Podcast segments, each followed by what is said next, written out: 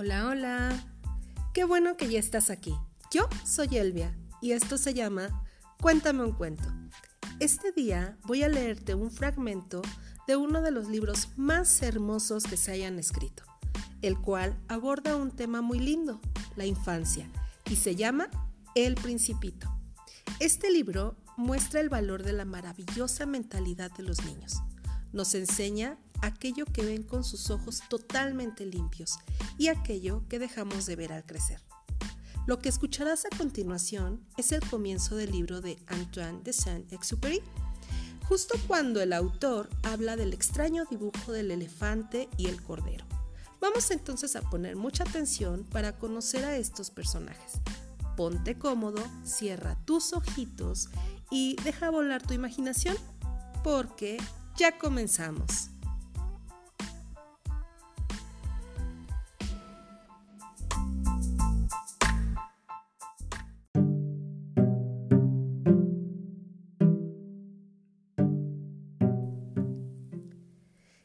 Dibujo del elefante y el cordero. A los seis años vi una magnífica lámina de un libro de animales de la selva. Representaba a una boa tragándose a una fiera.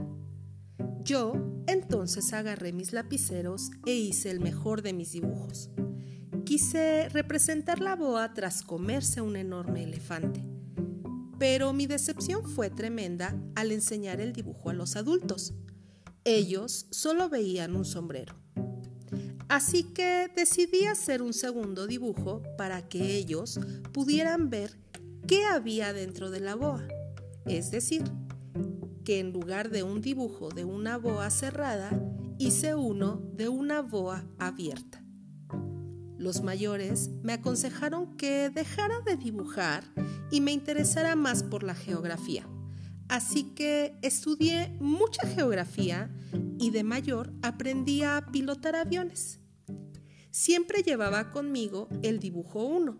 Me interesaba averiguar si las personas con las que entablaba conversación eran interesantes o no, pero todas veían un sombrero. Así que terminaba hablando de las cosas triviales de mayores. Geografía, el tiempo, política, hasta que un día ocurrió algo asombroso. Mi avioneta se averió un día en medio del desierto del Sahara. Lo sé porque para eso había estudiado mucha geografía. Tenía agua para ocho días, así que no podía perder el tiempo. Estaba solo y necesitaba arreglar el motor de la avioneta. La primera noche dormí sobre la arena y bajo las estrellas. Al amanecer me despertó una dulce vocecita que decía, Por favor, dibújame un cordero.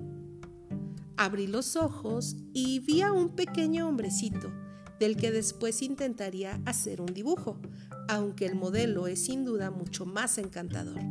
Y todo por culpa de los mayores, que me dijeron cuando tenía seis años que dejara el dibujo. El hombrecito tenía una melena de rizos dorados y unos ojos azules muy brillantes. ¿Qué haces tú aquí? Le pregunté un poco desconcertado. Por favor, dibújame un cordero. Volvió a repetir. Bueno, es que no dibujo muy bien, dije a modo de disculpa. No importa, dibújame un cordero, respondió insistente. Así que intenté dibujar y como solo sabía hacer mi dibujo uno de boa cerrada, se lo enseñé. No, no quiero un elefante dentro de una boa, dijo el principito. No cabría donde yo vivo. Es demasiado grande. Necesito un cordero. Me quedé asombrado de que alguien al fin hubiera visto algo diferente a un sombrero así que intenté hacer un cordero. No, ese parece enfermo, me dijo él. Hice otro cordero. No, ese es un carnero, tiene cuernos. Tras mi tercer intento, ese es demasiado grande. Mi hogar es muy pequeño. Desesperado dibujé una caja con agujeros.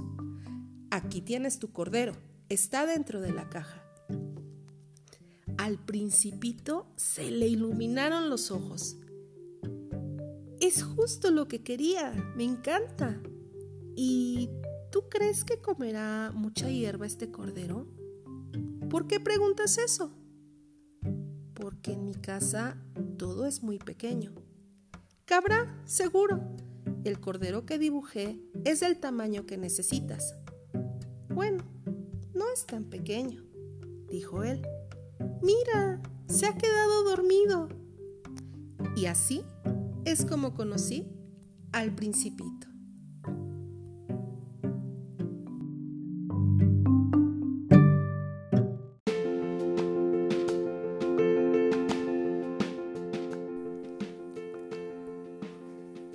¿Qué te ha parecido este pequeño extracto del principito? Pertenece a los dos primeros capítulos y como te has dado cuenta, ya nos hace un gran resumen de la espina dorsal que sostiene toda la historia de este bello relato.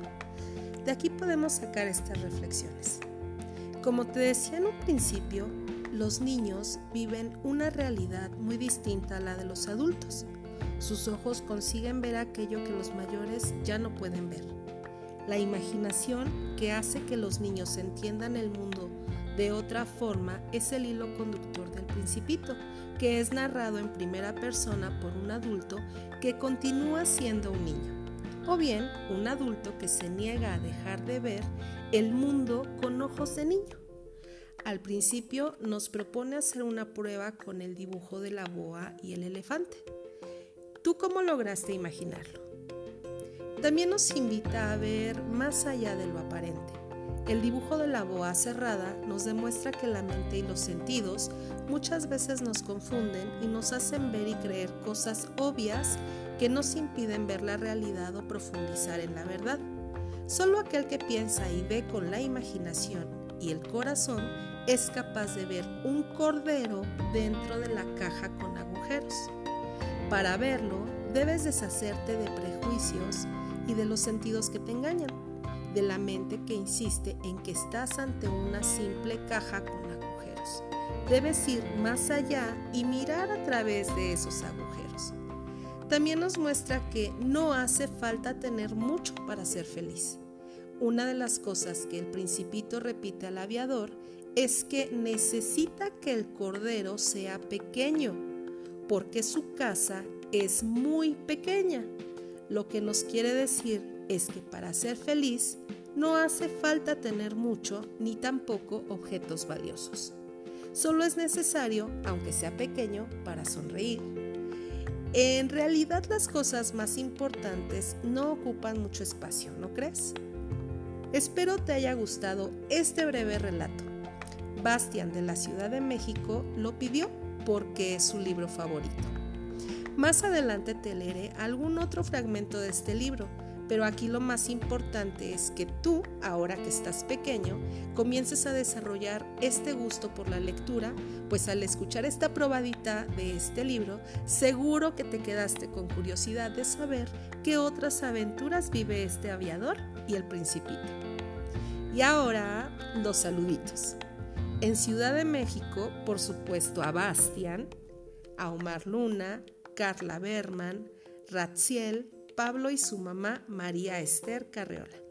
Para mi querida Yoyo, Pechito y sus peques. En Mérida a mis tías Vianey y Lorena. Y también a mis papás.